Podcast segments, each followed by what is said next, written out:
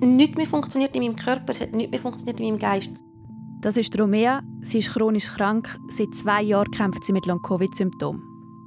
Ich konnte nicht mehr denken, ich konnte nicht mehr mit Emotionen umgehen, ich konnte nicht mehr Wörter finden, ich konnte nicht mehr lesen, ich konnte nicht mehr mich bewegen, ich konnte nicht mehr sitzen. Ich habe phasenweise nicht mal mehr Gabeln haben, um etwas zu essen. In den ersten Monaten nach der Diagnose geht es ihr immer schlechter. Ihre Partnerin, Rebecca, weicht ihr in dieser Zeit nicht von der Seite, pflegt sie, betreut sie und probiert einfach nur zu funktionieren. Bis sie letzten Winter ausbrennt, sie ist erschöpft, es wird ihr alles zu viel. Es ist wie ein Marathonrennen und du weißt nicht, hast du 500 Meter gemacht oder bist schon bei Kilometer 40. Bleiben oder gehen? Rebecca ist vor einer schweren Entscheidung gestanden. Eine Zwickmühle, wo sich gesunde PartnerInnen darin wiederfinden können. Muss ich in einer Beziehung bleiben? Wenn ja, wie lang? Wann darf ich gehen und wann lohnt es sich zum Aushalten? Und ist es moralisch verwerflich zum Gehen? Nein, das ist überhaupt nicht moralisch verwerflich. Ich glaube, das ist moralisch auch völlig in Ordnung, wenn jemand sagt, ich habe das probiert und ich merke, es geht einfach nicht. Menschen verändern sich durch so etwas, ja. Also und zwar beide verändern sich. Sagt Philosophin Barbara Schmitz. Sie hat in ihrer Arbeit auch mit Paaren zu tun, wo einer von beiden chronisch krank ist. Mit ihr und einer Paartherapeutin rede ich für die Folge, um herauszufinden, was es mit einer Beziehung zwischen zwei Menschen macht, wenn einer von beiden chronisch krank wird. Und eben, ich habe Romea und Rebecca getroffen, die genau in dieser Situation sind. Mein Name Anna Kreidler. Input. Um die Geschichte zu erzählen, gehe ich zwei Jahre zurück, zu einem Telefongespräch mit der Rebecca gegeben, wo ich nicht gewusst habe, wenn ich heimkomme, lebt sie noch oder nicht. Damals hat ihre Partnerin Romea schon seit ein paar Monaten Long-Covid und Rebecca hat sie, wie gesagt, gepflegt, bis Romea in eine Klinik konnte. Durch einen anderen Beitrag kenne ich die beiden schon etwas länger und durch E-Mail und Gespräche mit ihnen habe ich mitbekommen, wie die Krankheit ihre Beziehung beeinflusst.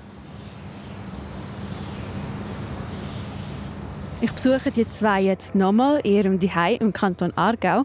Die Rebecca arbeitet nur ein paar Minuten zu Fuß weg von dort, wo sie wohnt. Und dort hole ich sie jetzt ab. Hallo Rebecca. Die Rebecca ist selbstständig, 32 und führt ein Maschinenbauunternehmen. Ich spreche sie nochmal auf unser Telefongespräch an und auch die Gedanken, die sie damals so plagt haben beim Arbeiten. Wo sie müssen darüber nachdenken, ob ihre Partnerin Romea den Tag gut übersteht, ob sie ihn überlebt ich habe mir eigentlich nicht zu viel Gedanken gemacht, weil es ist ja nachher sowieso anders. Oder es ist ja dann eh anders, wie ich es mir vorstelle. Und darum, ich glaube, ich habe auch gar nicht groß Energie gehabt, um mir irgendetwas vorstellen oder ausmalen, wie es könnte sein. Sondern mir einfach, das ist eine Grundangst die ja, eine gewisse Realitätsnähe hatte in dem Moment, ja. Rebecca hat sich die Sorgen gemacht, weil Romea nur schlecht können schnaufen und sie manchmal stundenlang oder sogar den ganzen Tag nichts von ihr gehört hat. Wir kommen bei ihnen die an und hocken das dritte auf ihr grosses Sofa in der Stube. Rebecca und Romea auf die eine Seite und ich auf die andere. Romea lehnt den Kopf an zwei Küsse an der Wand an. Ohne die Stütze fällt es ihr schwerer zu denken und zu reden seit Long-Covid. Seit sechseinhalb Jahren sind die zwei jetzt zusammen ich wollte von Ihnen wissen, wie Ihre Beziehung vor der Krankheit ausgesehen hat. Romea erinnert sich. Normal, weiß nicht. Ähm, ich hatte jetzt mich glücklich und sehr eigenständig. Beide Geld verdient, beide ein eigenes Geschäft gehabt, beide ein Leben mit Freunden, mit Hobbys, mit, mit, mit Sachen, die wir gemacht haben, bevor wir zusammengekommen sind. Und dann wie zusammengekommen und es hat wie etwas mehr dazu gegeben? Ja, also sehr ergänzend in dem Sinn auch. Es sind wie ja, so wie zwei Bahngleise nebeneinander, wo miteinander in eine gleiche Richtung fahren. Aber nie, nie zu einem geworden sind, klingt vielleicht ein bisschen komisch, aber in dem Sinn schon. Zwei Personen bleiben. Dann ist die Pandemie gekommen und wie viele von uns haben sich auch Romea und Rebecca angesteckt. Im Dezember 2020. Die Rebecca hat sich schnell vom Virus erholt und auch der Romea ist es zuerst, abgesehen von ein hartnäckigem Husten, relativ gut gegangen. Aber wirklich gesund ist sie schon dort nicht gewesen.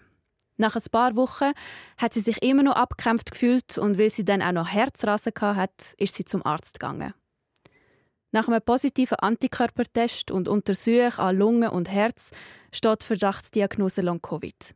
Abschließend ist die Diagnose nicht, aber die Symptome sind erst dann so richtig losgegangen. Ich habe ähm, eine extreme körperliche Schwäche gehabt. Ich konnte nicht mehr stehen oder aufrecht sitzen. Ähm, ich konnte für ein paar Schritte laufen, eben vom Bett zum Sofa, vom Bett zum WC. Ich jegliche Kraft braucht und ich musste eine halbe Stunde oder eine Stunde Pause machen, bis ich wieder die nächsten fünf Schritte machen mm. Mein Hirn hat nur noch halbwegs funktioniert, wenn ich gelegen bin oder den Kopf angelehnt habe. Das ist wirklich ein unglaublicher Matsch im Hirn. Also ich bin wirklich vorgekommen wie eine leere Hülle, ein Zombie. Und dann aber auch so gut drei Monate durchheben, liegt schon drin, ein halbes Jahr geht auch. Aber ich habe relativ früh gemerkt, es ist wie ein Marathonrennen und du weißt nicht, hast 500 Meter gemacht oder bist schon bei Kilometer 40.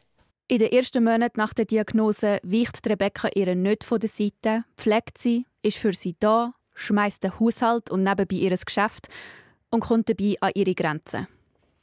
Der organisatorische Stress, die emotionale Belastung und die Ungewissheit, bis Romea endlich in eine Reha-Klinik können, das hat die Dynamik in der Beziehung verändert. Romea erzählt, ihr sei früh aufgefallen, wie ihre Krankheit sich zwischen ihnen breit macht. Ich kann mich erinnern, dass ich in, der, in den ersten paar Monaten, wo es mir so schlecht gegangen ist, mehrfach gefunden habe, Rebecca, pass auf dich auf. Ich wahrgenommen habe, dass ich nicht mehr so viel kann. Dass ich auf meine Unterstützung angewiesen bin und ich wahrgenommen habe, dass Rebecca mm, ausbrennt. Und ich aber auch gemerkt habe, ich, kann nicht auf sie achten.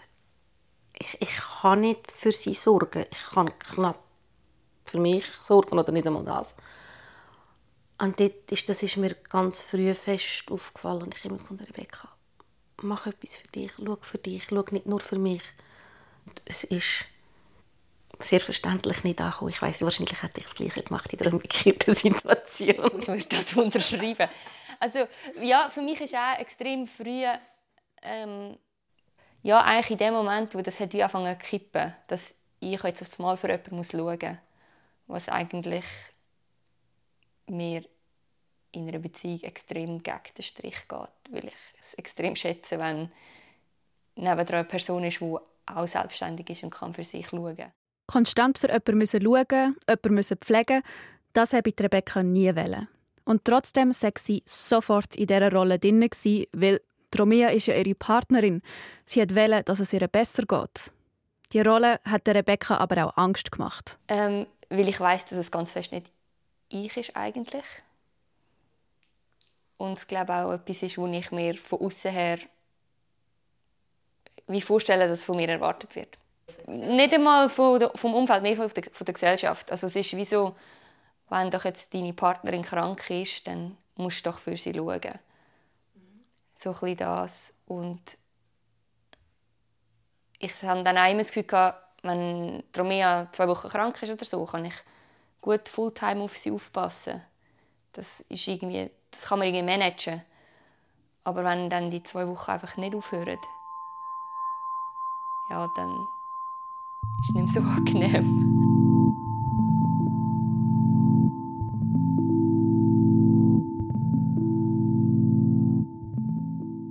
Mit dem, was Romeo und Rebecca erleben, sind sie nicht alleine. In der Schweiz ist rund ein Drittel der Bevölkerung von einer chronischen Krankheit betroffen. Das zeigen Zahlen vom BAG aus dem Jahr 2017. Zu den häufigsten gehören Krebs, Atemwegserkrankungen oder Diabetes. Psychische Krankheiten wie Depressionen sind da übrigens nicht mit eingerechnet. Wie sich die Krankheiten auf das Leben der Betroffenen und vom Umfeld auswirken, ist natürlich von Fall zu Fall anders und es sind nicht alle auf Hilfe angewiesen, wie das Tromea ist. Wir machen die Zahlen aber nochmal bewusst, wie viele Leute das im Laufe des Lebens erkranken und eben vielleicht auch auf Unterstützung von ihren PartnerInnen angewiesen sind. temporär oder für den Rest von ihrem Leben.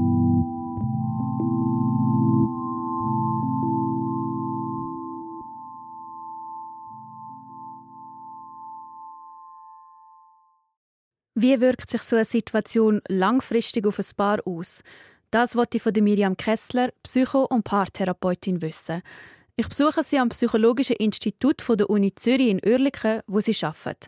Sie kennt die Situation, wo Romea und Rebecca drinstecken und wie eine Krankheit eine Beziehung kann verändern und eben auch verschlechtern. Es gibt dann eben oft die Rollenaufteilung. Jemand ist die erkrankte Person und jemand ist die gesunde Person. Und dann ist äh, die gesunde Person ist so in der helfenden Rolle und die äh, erkrankte Person ist die in der empfangenden Rolle. Und das kann am Anfang relativ gut funktionieren, aber langfristig hat es eigentlich relativ ungute Folgen für die Partnerschaft, weil die erkrankte Person möchte sich ja auch wieder als selbstwirksam erleben. Und die gesunde Person hat ja manchmal auch Probleme oder Schwierigkeiten und möchte auch gerne unterstützt werden in der Partnerschaft. Und deswegen ist das wie ein Muster, das wir eigentlich versuchen, in der Therapie wieder aufzubrechen. Und mit welchen Anliegen kommen die Paar, wo einer von beiden chronisch krank ist, zu Ihnen? Ähm, oftmals haben sie ähnliche Anliegen auch wie andere Paare. Es geht um das Thema Kommunikation, es geht um das Thema Aktivität, es geht um Aufgabenaufteilung, Thema Sexualität. Ähm, teilweise ist auch Untreue passiert und dass man nachher schaut, ähm, was sind Thematiken und wie kann ich ihnen am besten helfen und was ist auch das Ziel von der Paartherapie. Es kann sein, dass ein Paar möchte, dass sie zusammenbleiben und ihre Partnerschaft besser wird. Es kann um eine Klärung gehen, ob sie zusammenbleiben oder sich trennen oder es kann halt dann auch um eine Trainingsbegleitung gehen. Okay. Und was braucht es, um eine Beziehung zu retten? Für das müssen wir das Wir neu definieren, sich darauf besinnen, wer man als Paar ist. Es geht tatsächlich so um ein Zusammengehörigkeitsgefühl. Im Sinn von, ähm, wir empfinden uns wie als Einheit hoffentlich nicht nur als Einheit, sondern es ist wie auch gut, wenn man noch individuelle Personen auch zusätzlich noch ist. Aber es ist wie klar, wir sind eigentlich der innere Kreis. Und ähm, dementsprechend hilft eben ein Wir-Gefühl auch, besser können mit Stress umzugehen, besser können mit ähm, Erkrankungen umzugehen. Und es ist eigentlich ein Protektivfaktor auch für die Verschlechterung von einer Partnerschaft, die oftmals mit der Zeit passieren kann. Und das Wir-Gefühl kann eigentlich wie ein Protektivfaktor wirken. Ein Gefühl von Gemeinschaft, von Zusammensein, wo die Beziehung schützt.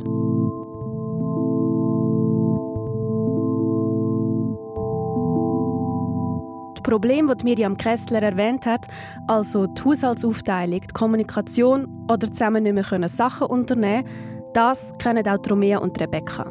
Nach monatelangen Strapazen hat die Krankheit ihre Spuren in der Beziehung hinterlassen. Aber auch wenn es ihr richtig schlecht gegangen ist, ihre Liebe zu der Rebecca sei nie weggegangen, sagt Romea. Durch die Krankheit hat sie sich sogar noch mehr Kontakt zu ihrer Partnerin gewünscht. Und bei der Rebecca ist die Liebe gekommen und gegangen, das kenne sie aber schon von sich. Und das hat sie auch nicht weiter beunruhigt. Neben der romantischen Liebe gibt es aber auch noch die Attraktivität, die Anziehung zwischen zwei Menschen. Ich fragte Rebecca, wie sich die verändert hat. Für mich ist schon zeitweise, wenn Romea richtig schlecht weg war, wenn sie irgendwo zwischen Zombie und einem Baby hin und her geschwankt ist, ja, sorry, das geht einfach nicht. Also auf keiner Ebene. Das matcht einfach nicht. Und ist mir aber wie auch ganz klar gewesen, wenn mich das Leute gefragt haben, ich habe gesagt, ja nein, also stell dir vor, du hättest irgendetwas mit einem Baby oder mit einem Zombie. Ich finde beides nicht so attraktiv. ähm, aber ich weiß ja, dass das Romeo jetzt in dem Sinn, also ist es in dem Sinn gewesen, aber ist es ja nicht gewesen. Aber nein, einfach nicht. Was lachst du? Das ist sehr bildlich beschrieben. ja. Während dem Interview schauen sich die beiden immer mal wieder an und müssen grinsen oder prusten laut los, wie wir das jetzt schon ein paar Mal gehört haben. Dass sie aber überhaupt wieder lachen können, das wäre vor ein paar Monaten noch unvorstellbar gewesen.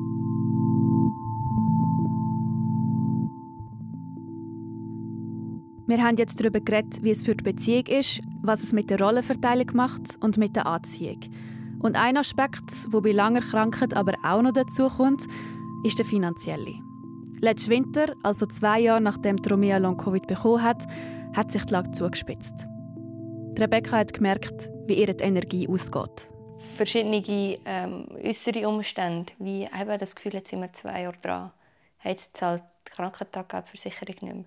Jetzt geht das Eingemachte, weil ich habe selber auch ein Geschäft und ich kann mir jetzt nicht einfach den doppelten Lohn auszahlen, nur weil die Romea keine Versicherungsleistungen mehr bekommt. Das Ganze ist dann wie so ein riesiger Eisberg über mir zusammengebrochen, einfach wirklich so, okay, das heißt, ich müsste wegziehen von da, wir müssten packen, wir müssten in eine kleinere Wohnung. Was bedeutet das? Also ich müsste quasi so viel verdienen, dass ich uns beide kann in Anführungszeichen durchfüttern beziehungsweise der Romea ihre Therapien, die eine riesige Stange Geld kosten, die nicht gezahlt werden von irgendjemandem, kommt noch dazu. Also es ist nicht einfach so, dass die Romea kein Einkommen mehr hat und daheim wartet, bis es ihr besser geht, sondern wir wollen ja auch etwas unternehmen, dass es so bleibt, wie es ist und besser kann werden Und das ist einfach too much pressure gewesen, alles in allem.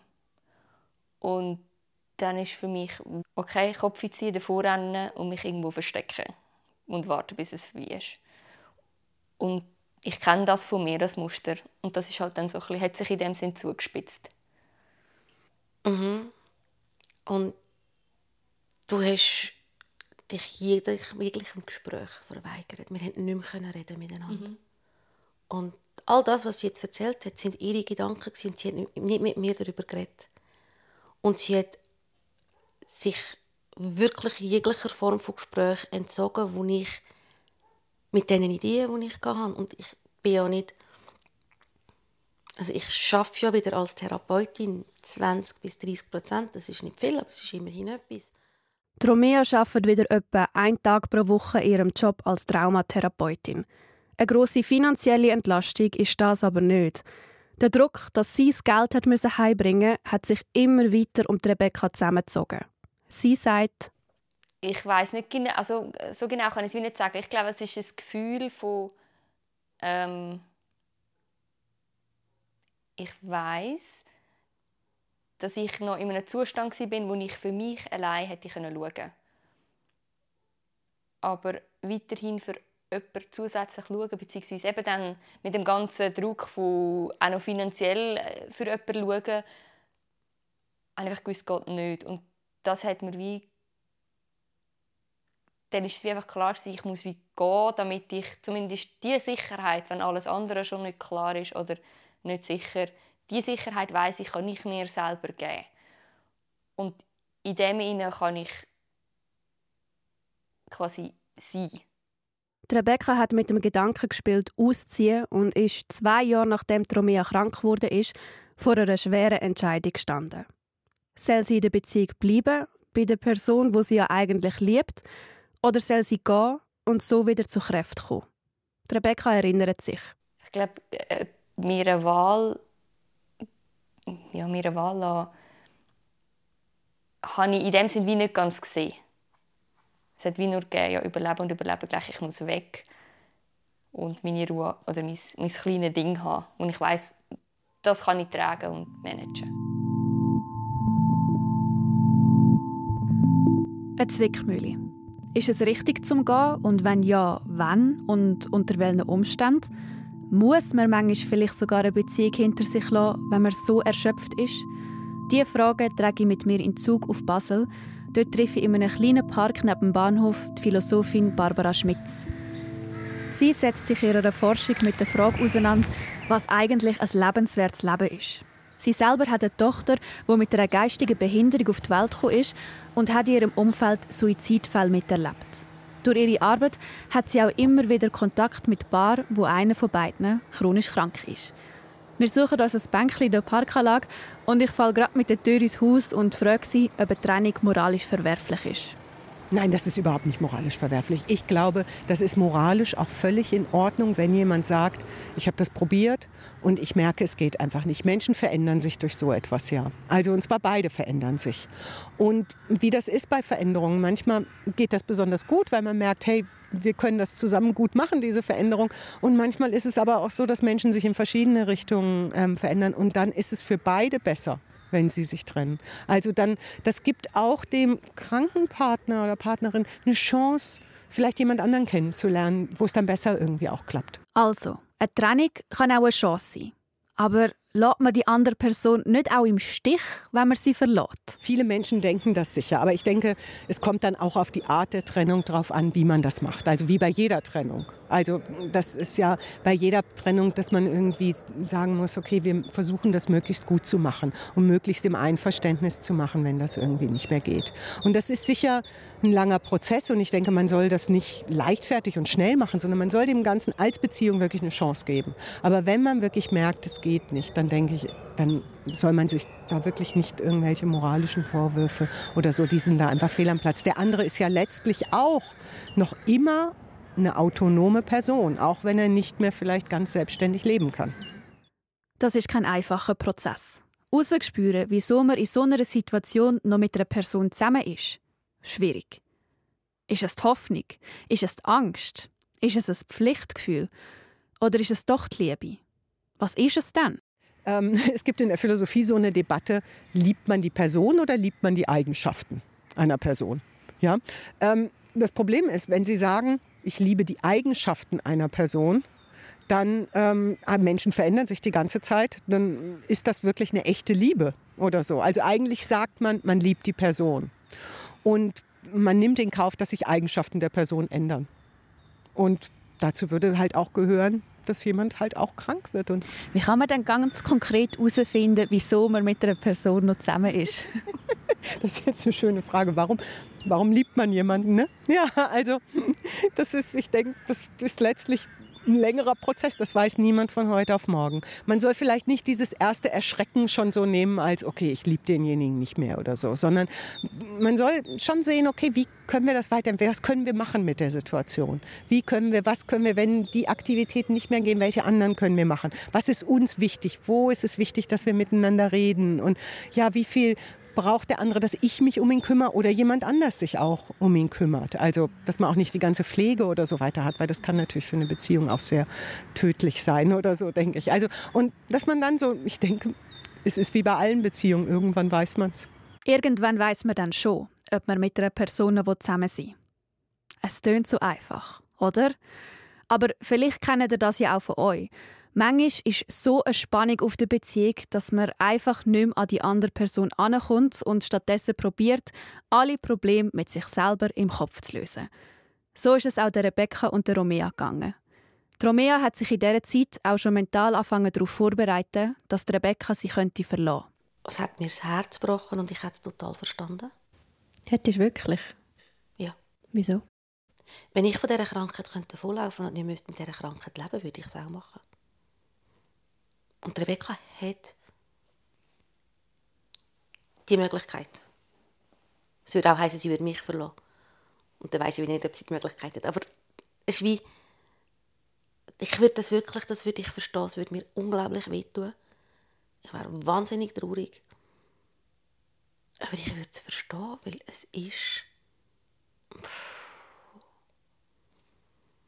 Es ist keine schöne Lebensaussicht mit so einer Krankheit. Mit dem Bewusstsein hat Romeo ihre Kräfte zusammengenommen und nochmal gekämpft. Bis ich irgendwann gefunden so, und jetzt ist mir scheißegal, jetzt hockst du jetzt will ich mit dir reden. Jetzt müssen wir reden, weil jetzt geht alles kaputt. Jetzt geht alles bach ab, wenn wir nicht jetzt anfangen miteinander reden. Und, und wenn du alleine alles planst in deinem Kopf, ist das schön und gut, aber dann haben wir keine Beziehung. Und auch der Rebecca war Ende Jahr klar, dass sie mit ihrer Partnerin muss reden muss, muss sagen, was in ihr vorgeht, damit ihre Beziehung überleben kann. Sie sind zusammengehockt und haben ihre Karte auf den Tisch gelegt.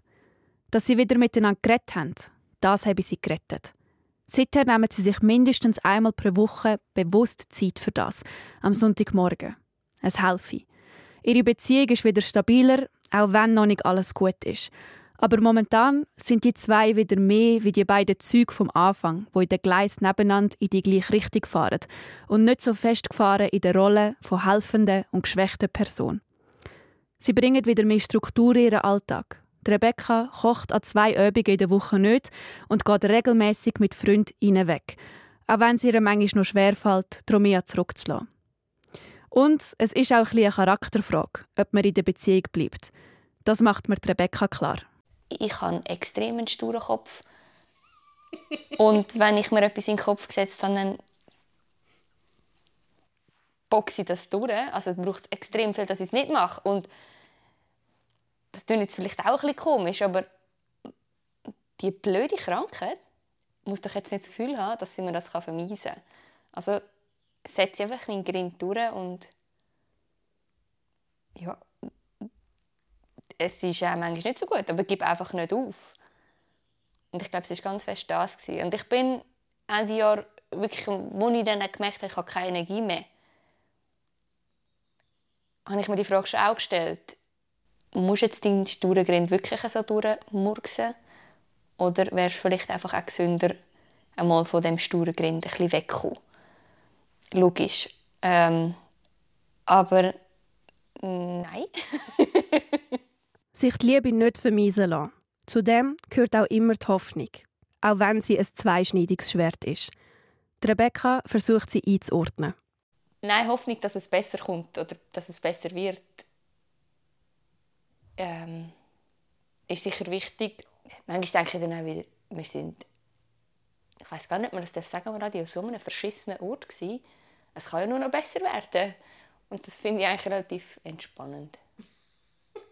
Für mich ist die Hoffnung, dass es besser wird, finde ich ganz etwas Schwieriges und etwas Gefährliches. Etwas Heikles. Mm. Ich habe gemerkt, ich muss die Hoffnung sehr viel kleiner, kürzer fassen und wie schauen, was sind hoffnungsvolle Momente in meinem Tag, in meinem Alltag. Ähm, hoffnungsvolle Momente, wenn ich in der Natur sehe, dass es wieder etwas grün wird. Ähm, aber auch hoffnungsvolle Momente können für mich auch sein, wenn ich am Morgen verwache und merke, hey, ich habe Kraft zum Aufstehen. Ähm, wenn ich am Abend Zähne putzen kann und kann am Brünneli stehen und nicht irgendwie jemand muss sitzen oder im Liegen Zähne putzen oder warten, bis ich die Kraft habe zum Zähneputzen. Also so ganz pragmatische, kleine Sachen, die gehen, die in dem Moment hoffnungsvoll sind. Aber und mir Kraft geben, zum weiterzugehen. Aber nicht so sehr die Hoffnung auf übermorgen ist alles gut. Die habe ich, habe ich nicht mehr. Ähm, aber, aber jetzt ist es gut. Jetzt kann ich das machen. Ja. Also so, es sind so die Sachen die Art von Hoffnung, die für mich unglaublich wichtig ist.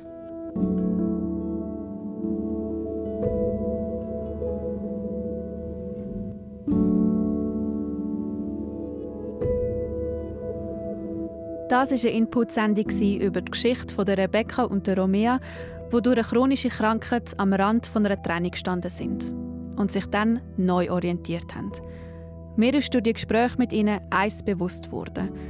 Sobald man in einer Beziehung ist und einem sein Gegenüber wichtig ist, kann man in diese Situation kommen. Falls mir das mal passiert, denke ich daran zurück, was mir Barbara Schmitz, die Philosophin, über die Hoffnung gesagt hat. Hoffnung impliziert dieses Moment von, es liegt nicht ganz in meiner Hand.